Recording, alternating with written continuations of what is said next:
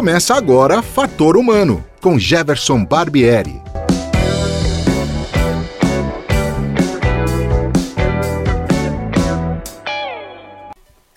Olá, hoje é dia 12 de junho de 2020 e o Fator Humano está no ar. A minha convidada de hoje veio de Recife para Campinas em 1992.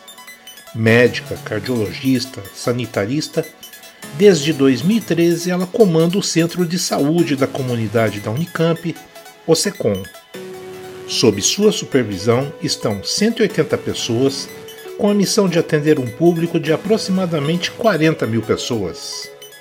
Na nossa conversa, ela falará sobre suas influências, carreira, família e, mais importante de tudo, que é a avó do Augusto. Seja bem-vinda, Patrícia Leme.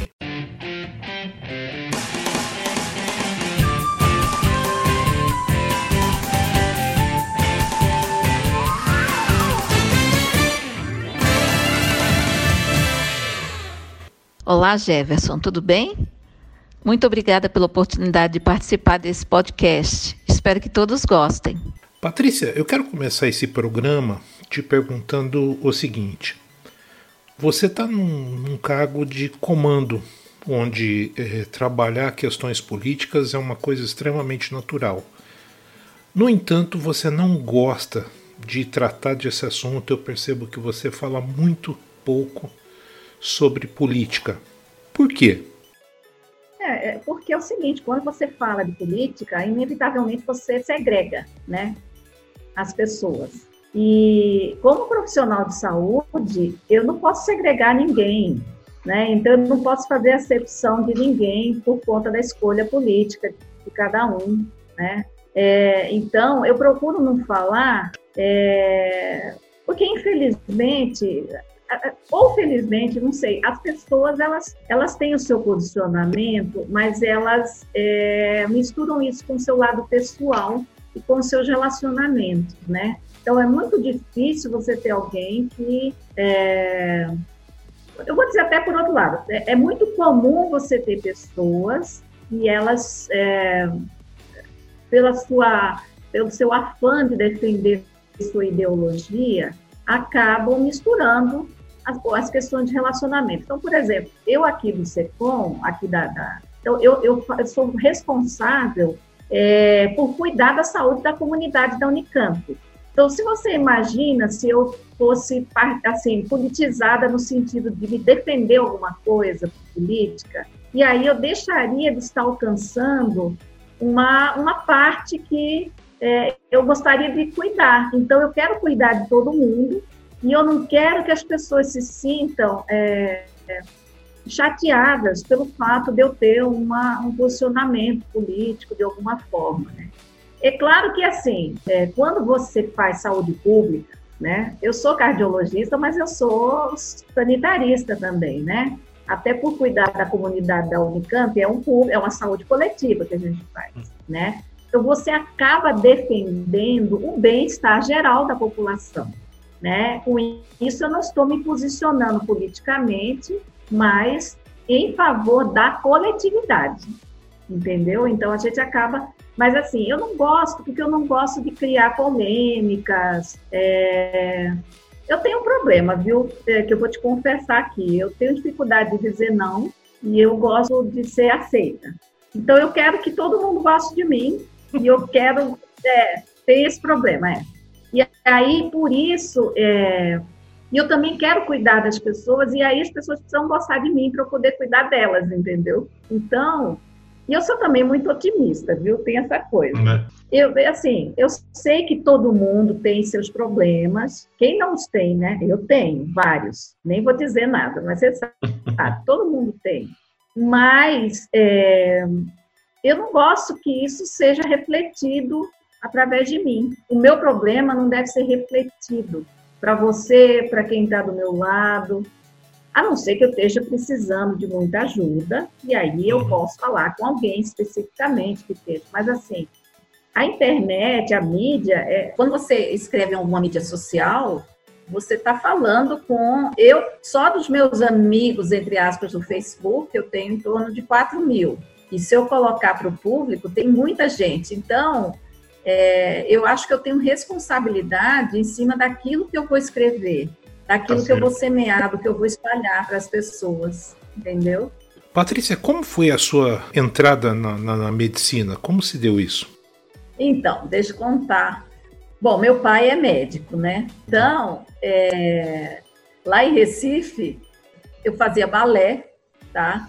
E quando eu ia para o balé, eu ficava na sala de espera ouvindo os pacientes falarem do meu pai tudo. E depois eu entrava com ele para falar com os representantes de laboratório. E eu gostava muito de ver os pacientes falando bem dele. Ah, seu pai é lindo, seu pai é ótimo, cuida muito bem da gente tudo. Isso acho que foi ficando no subconsciente. Aí ficou aquilo lá no meu subconsciente. Quando chegou a época de fazer vestibular, eu tinha 16 anos, eu falei, ah, e agora? O que, que eu vou fazer? Não tinha outra coisa na cabeça, acabei fazendo medicina. Né? Então, na verdade, foi uma questão de querer ajudar as pessoas e porque eu admirava o que meu pai fazia. Né? Uma coisa que é interessante que eu estava pensando, eu sempre quis ser como meu pai, médico da família toda, né? Só que você veja, hoje em dia não é tão fácil isso, né? Você ter, de você ir na casa da pessoa, né? Antigamente era assim, você ia na casa da pessoa e tal. Mas, se você for ver, hoje eu faço um pouco disso, em que sentido? Eu dou meu telefone, eu dou todos os meus contatos, eu dou WhatsApp, eu dou Facebook, Instagram, Messenger. Então, é, é, eu tenho meus pacientes, muitos são amigos, né? eles são dessas redes. E eles me acham a qualquer momento. Então, é como se fosse mais ou menos a mesma coisa, só que na época de hoje, né?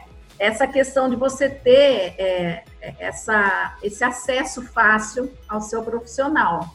Então, eu tenho muito disso, eu gosto de, de ser bem acessível e, e aí converso bastante e acabo vendo a história das pessoas no Facebook, né? Vou acompanhando. Então, a gente acaba tendo um relacionamento que vai além do, do consultório, né? Mas sem misturar essa questão de, na hora de ter que falar sério, de né, orientar direitinho, a gente acaba fazendo. Né? E como isso se reflete na, na, sua família? Tem mais médicos no agrupamento familiar, Patrícia?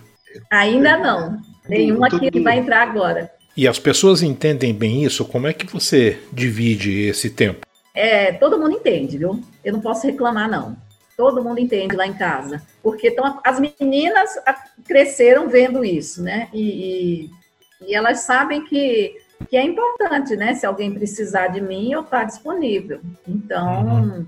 não existe esse questionamento, né?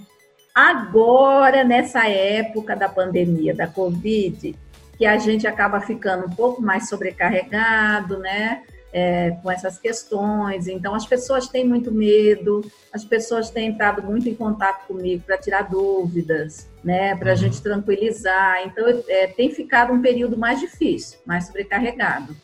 Mas o que, que acontece? O meu netinho nasceu agora há pouco, né? Tem um mês e 15 dias, e a gente. É, é, eu tenho usado ele um pouco para para me aliviar, é, para tá aliviar tá um pouco minhas tensões, tadinho. Claro que a gente não se vê muito, né, até por conta disso tudo, mas o sorriso dele recarrega qualquer energia, né, qualquer bateria. Legal. Né, e mesmo a minha família, a gente em casa tem essa coisa mesmo de procurar se, se confraternizar, nós, nós de casa, né, eu, meu marido, meus filhos. E é isso que recarrega a bateria. Mas o pessoal entende, viu? Todo mundo entende porque está acostumado. Né? E porque concorda um pouco com essa questão da, da acessibilidade, né? Patrícia, como é gerenciar um grupo tão grande, 180 pessoas, ainda mais num momento como esse de pandemia que traz uma certa insegurança, medos, enfim? Como você faz isso? Na área da saúde, ou pelo menos aqui no, onde eu trabalho, a gente tem um trabalho muito multidisciplinar, tá? Então, mesmo os administrativos, eles são administrativos da saúde, tá? Então, por exemplo, é um que faz compras, é, faz compra de suprimentos para nós. O outro é administrativo da recepção. e todos estão engajados em todos os processos do SECOM, onde eu trabalho. Né, os administrativos, psicólogos. Então, a gente tem uma equipe multidisciplinar porque a gente entende que a saúde ela é, ela tem essa coisa de, de, de precisar ser, é, para ser integral, ela precisa desse cuidado multidisciplinar, né, para a gente cuidar da saúde de uma forma integral. Né? Não é mais como era antigamente, né? Que era o médico era o dono da razão e sabia tudo e mandava no paciente, né? Não, hoje em dia o, o, o saber ele, ele é, é, claro, é, tudo é cuidar da saúde, mas a gente entende que tem vários saberes que juntos eles é, se coordenam para dar um, um cuidado melhor, né? Isso a gente entende bem. Então, por exemplo, quando a gente vai começar um processo de trabalho novo aqui, é, a gente chama um representante de cada área, independente de que atividade nova vai ser. Né? Então, por exemplo, ah, vamos fazer atendimento do Covid. A gente chama alguém da recepção, chama profissionais da saúde, chama o pessoal da, do compras, porque a gente quer ter, quer ver todos engajados nessa tarefa. Ou seja, as pessoas elas sabem o porquê elas estão fazendo aqui. Uhum né? Eu não estou aqui só fazendo o meu pedaço, não. O meu pedaço contribui para o resultado geral, que é cuidar da saúde. Então, a gente aqui também faz planejamento estratégico, a gente discute as ações, as pessoas colaboram com suas ideias. O pessoal aqui é muito criativo. Então, eu deixo a criatividade rolar aqui. Então, uhum. eles se sentindo bem para criar novas coisas, enfim. E aí, quando você fala 180 pessoas, é... mas não é difícil não, viu? De vez em quando, assim, são pessoas, né? Já diz o nome. Pessoas têm emoções, né? Pessoas têm uhum. sentimentos, pessoas têm problemas, têm as suas particularidades. Então, eventualmente, a gente tem que né, enfrentar isso e conversar mais. É, mas tudo em equipe a gente resolve, né? Então eu tenho orgulho de falar que não tivemos grandes problemas nesse tempo. Eu estou aqui onde eu trabalho, eu estou desde 1997 e como gestora, como coordenadora desde 2013. Né? Mas antes de ser coordenadora, eu fui supervisora, diretora, assessora e coordenadora. Né? Então, é, eu posso dizer que eu conheço bem todos os processos uhum. daqui do, da onde eu trabalho, né? E conheço as pessoas também. Então, é, embora sejam 180, mas parece uma empresa familiar, vamos dizer assim, porque, né? E outra coisa, os nossos, a gente cuida dos alunos e funcionários da Unicamp, que também acabam sendo uma grande família, né? A gente conhece, a gente se cruza pelo caminho e então eu, eu, eu não sei, eu tenho a impressão que eu estou fazendo mais ou menos o que meu pai fazia, só que uhum. numa escala um pouquinho maior. Patrícia, é, a partir do momento que vocês receberam as primeiras informações, como foi se preparar para todo esse atendimento com relação à Covid-19? A gente aqui no SECOM, a gente já enfrentou algumas pequenos surtos, né? É, de coqueluche, de tuberculose, alguns casos de, de enfim. Então, a gente aqui tem um, um, sistema de vigilância, né? Temos a parte da enfermagem que colabora com a vigilância do município. Então, a gente sabe lidar com pequenos surtos. Agora, uma pandemia desse desse nível, né, ela nos pegou de supetão mesmo. Então, a partir do momento que houve aquela coisa, não, vamos parar toda a universidade. Então, o nosso pensamento foi nos organizarmos para atender prioritariamente o Covid. Então, a gente tinha, ao mesmo tempo que seguir o regimento da universidade e seguir as autoridades sanitárias, o Ministério da Saúde, a Secretaria de Estado de São Paulo e a Secretaria Municipal de Campinas. Então, a gente tinha, ao mesmo tempo que seguir essas diretrizes, mas também cuidar bem da nossa comunidade, né? Então, a gente, a gente organizou a nossa equipe para priorizar o atendimento ao Covid, porém, para não deixar de atender outras situações mais delicadas que precisassem ser atendidas, né? Porque o mundo não é só Covid. E, e, com isso a gente foi se organizando e as pessoas sempre muito sensibilizadas, né, com isso.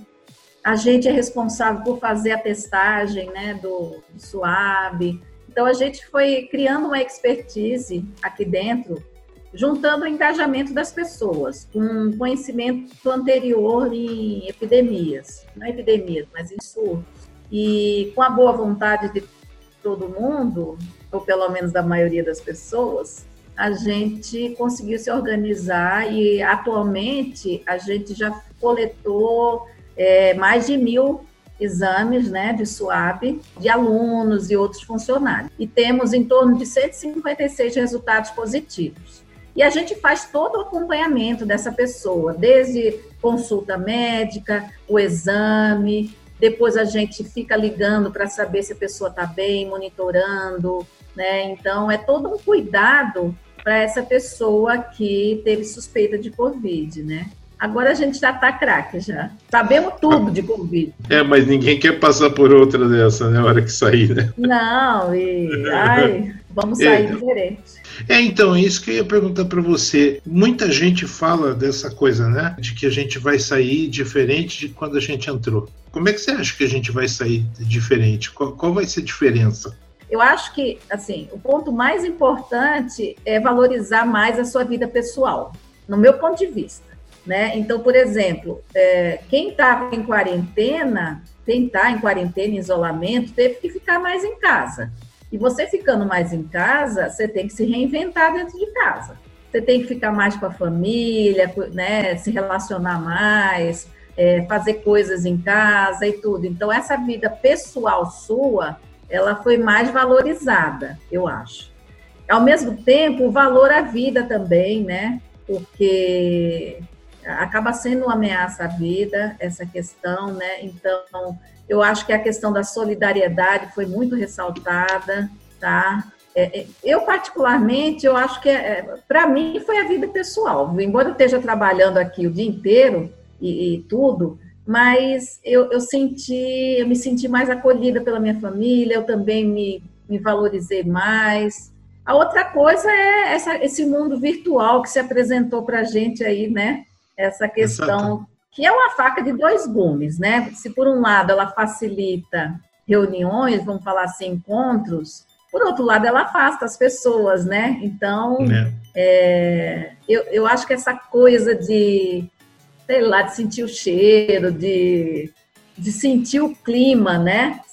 Sentir a, é, eu acho que isso pessoalmente não tem como a gente substituir, né? Eu acho. Por outro lado, é importante Claro que se abriu um novo horizonte, né? Isso também, essa, essa questão de, né, de teletrabalho, é uma coisa que vai ser legal. Mas eu, não, eu acho que vai ser um, a gente vai sentir isso aos poucos, né? Vamos ver. Que nós ainda estamos no meio do, do negócio, né? Aliás, é. mais do que nunca, né?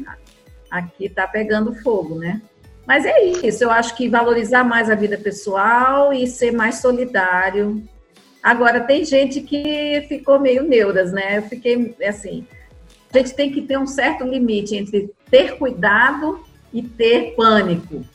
Isso é uma coisa que, que a gente precisa cuidar. Né? É uma doença séria? É.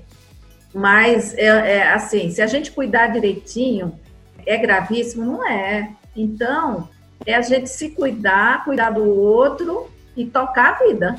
Viver a vida, né? Tocar no bom sentido, viver a vida, não só viver de qualquer jeito, né? Nós estamos ainda no pico da coisa, né? Às vezes as pessoas têm uma sensação de que está passando, está passando, mas nós estamos. É, você acredita que nós estamos chegando naquela ponta daquela, daquela curva lá em cima? Esse é o momento mais quente que a gente está vivendo de tudo isso? Eu acho que está perto de chegar o momento mais quente, porque, pelo menos aqui em Campinas, a gente vinha numa estabilidade de casos. E mais recentemente eles começaram a subir. Então, isso já indica uma diferença de padrão. É, agora, até quando vai subir, até onde vai parar de subir, a gente ainda não dá para dizer. Agora, o que eu tenho visto de interessante nas pessoas que querem é, que abra o comércio logo, que volte, eu acho que as pessoas têm uma fantasia de que você abrir no comércio vai voltar tudo ao normal, todo mundo que tiver que pegar vai pegar e vai acabar tudo 15 dias depois disso acontecer. Então, as pessoas que estão é, militando a favor disso, estão lutando, eu, eu acredito que elas têm, no fundo, um grande desejo que tudo isso passe. Mas é, a questão é que se a gente fizer dessa forma, vamos abrir tudo e acabar logo com isso, as consequências para a saúde vão ser graves, né? Então, porque vai ter mais casos graves, né? Vai ter pessoas que, que, que vão enfrentar fila de UTI e embora a gente queira que tudo volte ao normal, a gente não pode se precipitar, porque o vírus tem o ritmo dele. Né? O que a gente precisa é se cuidar, né? Cuidar direitinho, mas e com calma. E com calma, para que a ideia é que as pessoas peguem aos poucos mesmo, tá? Uhum. Pode ser que demore, pode ser que demore, mas é um tempo importante para evitar é, mais óbitos, né? Então, é, é, é uma questão de paciência mesmo, de insistência e perseverança. Bom, Patrícia, para a gente encerrar essa nossa conversa, que por sinal está muito boa, é, eu gostaria que você fizesse um balanço de tudo isso. É, como é que você sai, sai mais fortalecida, sai com mais conhecimento, enfim. Qual é, é a bagagem que a vida te traz a partir de agora? Eu, sem dúvida, sem dúvida, é, todo profissional de saúde que lutou na linha de frente nesse momento da Covid vai sair muito melhor, muito mais fortalecido, é, muito mais certo da sua vocação, tá? Porque se a gente fez, né, o profissional de saúde se formou para cuidar, né? Não tem outra, né? Para cuidar da saúde. E nesse momento, realmente, nós estamos nos sentindo mais valorizados, tanto pela população quanto nós mesmos, né? Conosco mesmos, né? A gente está se sentindo útil, colaborando, né? E, enfim, é uma fase de muito crescimento pessoal e profissional para mim. Eu só estou gostando. Só não estou gostando das pessoas ficarem doentes e sofrendo, né? Mas é, Infelizmente, como é um fato, o que a gente pode fazer para ajudar nisso, a gente está fazendo, isso está nos ajudando também, né? Eu acho que eu, eu, já, eu sou outra pessoa, já, já sou. No meio do caminho, não precisa acabar, não, já estou outra pessoa já. Patrícia, muito obrigado pela tua disponibilidade de estar tá aqui conversando com a gente, contando coisas da sua vida aí, expondo para o público aí, para o nosso ouvinte, é, como é trabalhar numa área de frente da saúde, principalmente num momento tão delicado como esse. Um abraço aí, boa sorte. Eu que agradeço, Jefferson. Amei nossos momentos de interação. Desejo ao fator humano muito sucesso. Obrigada, viu? Bom, é isso. Você ficou então com a segunda edição do Fator Humano. Eu, Jefferson Barbieri, agradeço demais a sua audiência. E te convido para na próxima semana acompanhar mais um episódio interessante, mais uma entrevista interessante que seguramente nós vamos ter por aqui, tá bom? Um abraço a todos, uma boa semana, até lá, tchau! Fator Humano volta numa próxima oportunidade. Até lá!